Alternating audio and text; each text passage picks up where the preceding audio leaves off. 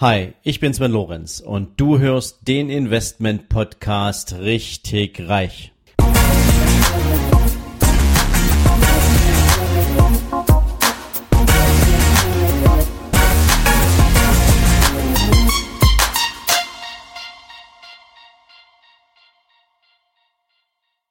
Ja, wieder einmal herzlich willkommen zu deinem Investment Podcast Richtig Reich. Heute zur dritten Runde mit Helmut Beck und wir sprechen über das Thema Insolvenzschutz, gerade aus unternehmerischer Sicht.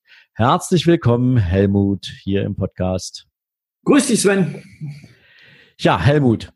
Das Thema Insolvenzschutz ist, glaube ich, etwas, was viele, viele, viele Unternehmer extrem beschäftigt, ähm, weil natürlich Unternehmer häufig in Ziel, also in Kreisen unterwegs sind, wo immer mal die ein oder andere Insolvenz nicht also so unvermeidlich ist oder eben halt ähm, wie so ein wie so ein wie so ein Gewitterguss kommt und man feststellt und sagt, Mensch, bei dem hätte ich das überhaupt nicht vermutet und ähm, dann entsteht plötzlich so blankes Entsetzen und die persönliche Panik und ähm, Leute fangen dann an irgendwie ganz ganz schräge Filme zu fahren.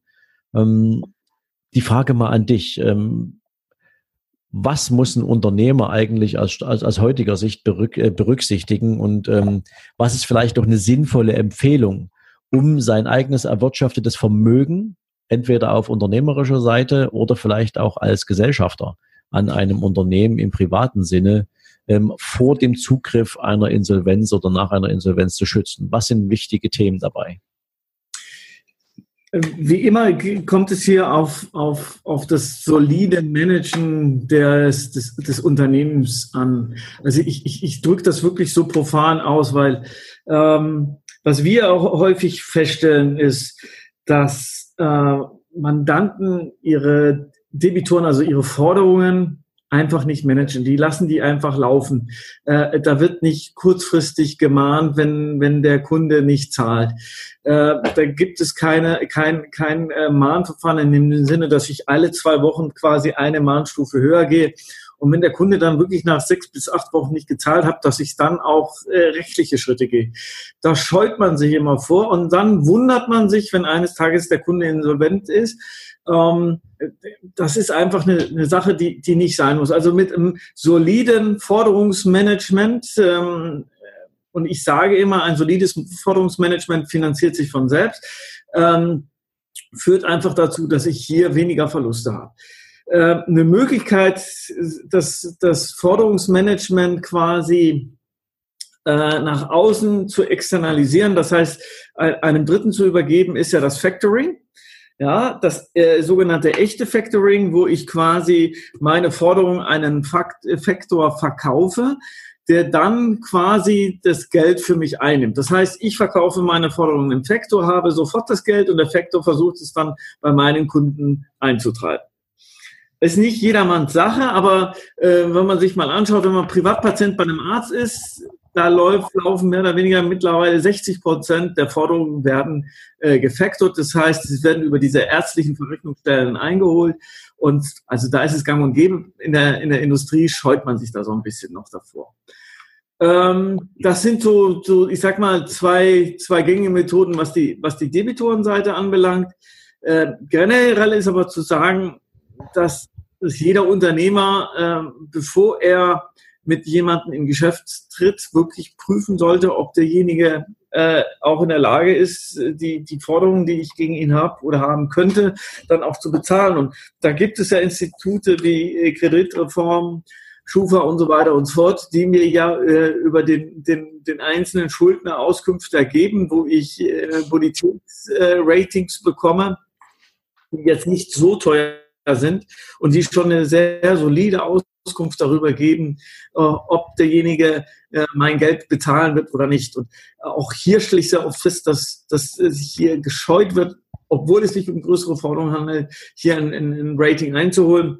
Aber ich kann das nur jedem empfehlen, hier wirklich ein, ein, ein, ein, einen soliden Prozess aufzusetzen, weil das bedeutet wirklich Geld. Das ist mein Geld, was ich da draußen im Markt habe und das möchte ich auch haben. Und deshalb empfehle ich jedem hier einen soliden Prozess aufzusetzen. Okay, jetzt hast du ja gesagt, Factoring ist ein Thema. Ähm, das heißt ja, du musst in deiner Preiskalkulation auf ein Produkt bezogen, ähm, und wir bleiben jetzt mal im Binnenmarkt, ähm, natürlich schon wissen, okay, was kostet mich am Ende der Faktor? was muss ich an denen noch abdrücken, damit auch meine Kalkulation innerhalb des Unternehmens aufgeht. Allerdings bin ich völlig bei dir. Das Auslagern von Forderungsmanagement macht natürlich immer dann Sinn, wenn du zum Beispiel auf eine hohe Liquidität angewiesen bist. Genau. Wenn du ähm, jetzt den Effekt hast, dass du ähm, liquiditätsmäßig gar nicht so viele Baustellen hast, ähm, dann hat das natürlich den großen Vorteil, du kannst bestimmte Positionen ein bisschen schieben. Aber ich habe im Freundeskreis mal so eine Situation erlebt, das fand ich total spannend, ähm, auch, sag mal, ähm, überhaupt nicht fast, also faszinierend im Sinne von, ähm, wie wenig selbstreflektiert Unternehmer sein können. Ähm, war ein guter Freund von mir, der hatte ein Immobilienbüro oder hat noch ein Immobilienbüro und ähm, der erzählte mir mal irgendwann, ähm, dass er Außenstände hätte äh, von einem großen Auftraggeber in Höhe von 100.000 Euro. Und ich habe dem dann gesagt, ähm, okay, ähm, wann willst du mal aktiv werden? Wann willst du dir die Außenstände holen? Ähm, weil ich meine 100.000 Euro, das ist jetzt kein Pappenstiel, das ist jetzt nichts, was man mal eben so ähm, über Nacht verdient. Ähm, da sagt er, na ja, ähm, ich gehe das alles ein bisschen vorsichtig an und ich will jetzt hier nicht so wirklich ähm, dem da auf die Pelle rücken.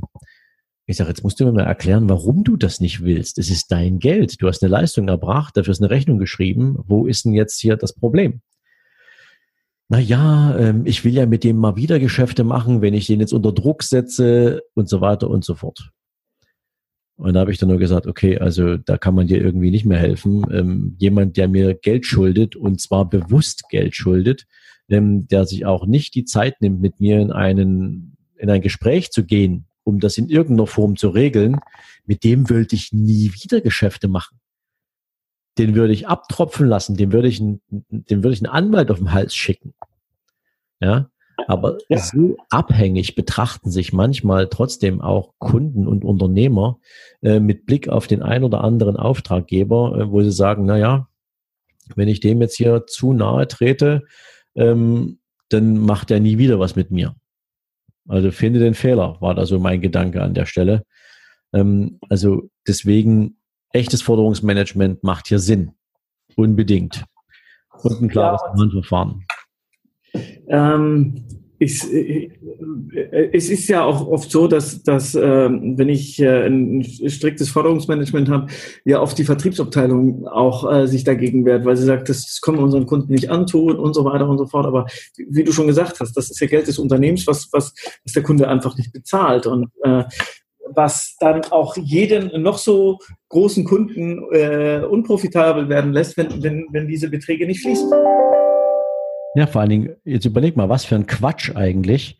Ähm, du gehst doch nicht in den Supermarkt ähm, und hast da deine Kosmetikprodukte, die du gern einkaufen möchtest. Ähm, die können die gerade nicht liefern und du legst denen aber schon mal 300 Euro auf den Tisch für all den ganzen Kram, den du brauchst. Und ja. die sagen dir, na ja, wenn wir soweit sind, dann liefern wir mal. Mhm, genau. machen, ne, dein Geld da irgendwie äh, proaktiv auf den Tisch zu legen, ohne dass du eine Leistung dafür empfangen hast. Ähm, also das ist manchmal so eine Denke, äh, wo ich sage, ein bisschen mehr Härte würde dem einen oder anderen gut zu Gesicht stehen. Ähm, und das könnte dazu beitragen, dass es vielen Unternehmern äh, wirtschaftlich besser gehen würde, weil sie einfach härter daran arbeiten, die ihnen zustehenden Einnahmen auch einzuholen. Ja. Okay. Ähm, Gut, welche weiteren Möglichkeiten hat man sonst noch, äh, insolvenzsichere Anlagen zu tätigen? Also mich quasi von der Insolvenz zu schützen. Ähm, es ist halt schwer.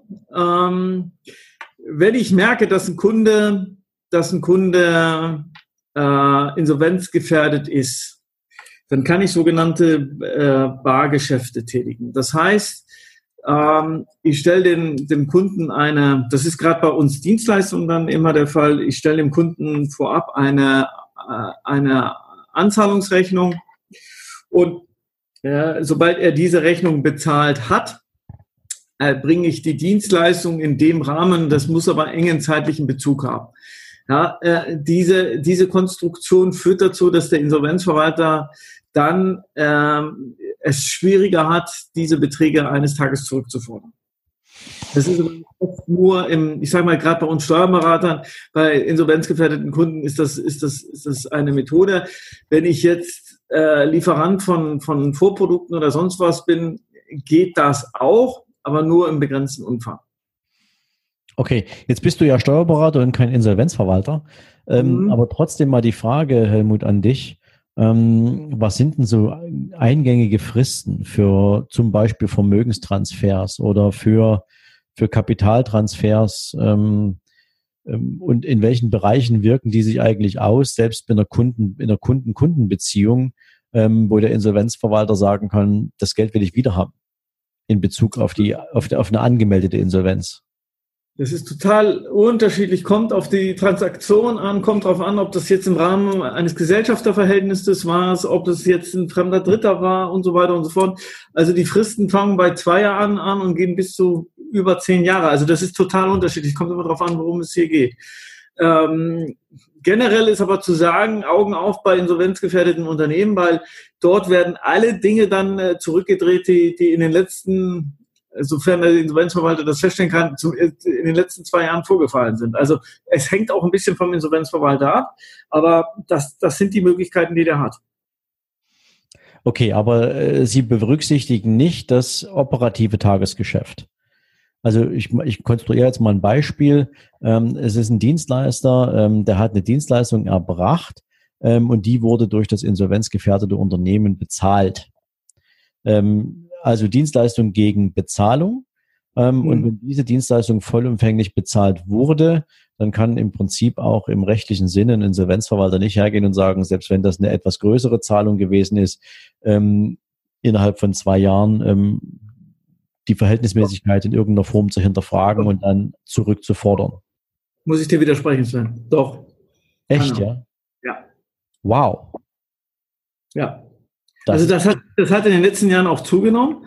Ähm, äh, also äh, da wird jedes Rechtsgeschäft, was in der, in, in der, Vergangenheit gelaufen ist, wird genau analysiert und im Zeitraum von zwei Jahren wird alles zurück, versucht zurückzudrehen. Oh, wow. Ähm, das ist echt spannend. Also das müssen wir unbedingt nochmal vertiefen, ähm, weil jetzt fängt bei mir hier sofort an, äh, so die Synapsen verrückt zu spielen ähm, weil ich mir ja die Frage stelle, ein Rechtsgeschäft hat ja immer zwei Seiten. Und wenn eine Seite erfüllt hat und die andere bezahlt hat, was ist dann mit dem, der die, der die Dienstleistung erbracht hat oder das Produkt geliefert hat? Der kann jetzt nicht plötzlich hergehen und sagen, naja, ähm, nur weil es dem Insolvenzverwalter recht ist, ähm, wie, wie, wie wird denn jetzt eigentlich meine Dienstleistung, die erbracht ist, die ich auch nicht zurücknehmen kann, die Zeit kriege ich auch nicht wieder, ähm, wie kann das in irgendeiner Form in einem Rechtsverhältnis stattfinden? Ja, gut, also ich sage mal so, wenn das, wenn das, wenn das eine normale Dienstleistung war und ähm, maßgeblich ist ja immer, hatte der, der Lieferant Kenntnis von der, von der Insolvenzgefährdung des, des Kunden. Ähm, und wenn, da, wenn es dafür keine Anzeichen gibt, dann, dann ist es in der Tat so, dass das eigentlich kein Geschäft ist, was man zurückdrehen kann. Aber und das muss man ganz deutlich sagen, die Insolvenzverwalter werden hier härter, fahren auch härtere Bandagen auf und zweifeln einfach auch mal ein Geschäft an, was vielleicht ganz legitim war. Aber die schießen hier mit äh, Schrot und nicht mit äh, Feinkorn. Ja? Also das ist so äh, das, was wir jetzt momentan auch beobachten. Und ähm, das führt einfach dazu, dass ähm, Rechtsgeschäfte angezweifelt werden, die vielleicht ähm, ganz ordnungsgemäß abgelaufen sind, die aber durch die mechanisierten Verfahren bei den Insolvenzverwaltern einfach jetzt mal angezweifelt werden. Und dann muss man sich dagegen widersetzen. Also was ich jetzt hier mitnehme aus den Aussagen von dir, das ist für mich gerade so der erhellendste und spannendste Moment ähm, in diesem ganzen äh, Insolvenzthema, ähm, dass jeder Unternehmer gut dabei beraten ist, ähm, zu prüfen, mit wem er Geschäfte macht und vor allen Dingen, ob irgendein Indiz dafür vorhanden ist, ähm, dass eine Insolvenzgefahr droht ähm, und nicht das Geschäft nur um des Geschäftswillen zu machen, ähm, weil es eben im Nachhinein ein echter Bumerang werden kann, was selbst einen gut aufgestellten Unternehmer in Liquiditätsschwierigkeiten bringen kann, wenn eine Forderung zurück vom Insolvenzverwalter kommt.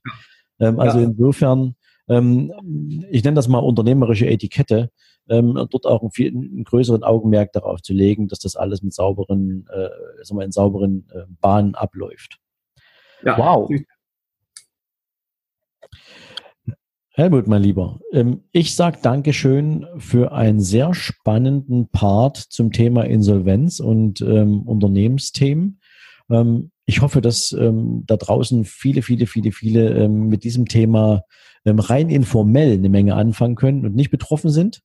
Und freue mich, wenn wir beide morgen das Thema aufnehmen der steueroptimierten Unternehmensstrukturen. Das ist ja so ein bisschen dein absolutes Fachgebiet.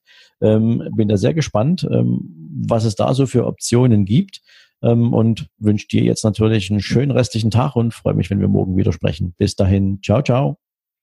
Tschüss, Wendt. Bis morgen. Wenn dir diese Folge gefallen hat, dann freue ich mich, wenn du mir bei iTunes eine coole Bewertung dalässt. Noch besser ist natürlich, wenn du mir eine Rezension schreibst, was dir an dieser Folge, was dir an meinem Podcast besonders gefällt. Ja, und natürlich freue ich mich, wenn du auf meiner Seite sven-lorenz.com vorbeischaust. Dort findest du nochmal alle Podcast-Folgen zusammengefasst Dort findest du unter Bücher und Downloads natürlich auch mein Buch nicht auf den Kopf gefallen. Du findest zusätzlich jede Menge Buchempfehlungen, die ich für dich auf meiner Seite zusammengefasst habe, so dass du immer up to date bist, welche Bücher ich für dich jetzt gerade hier auf der Empfehlungsliste habe.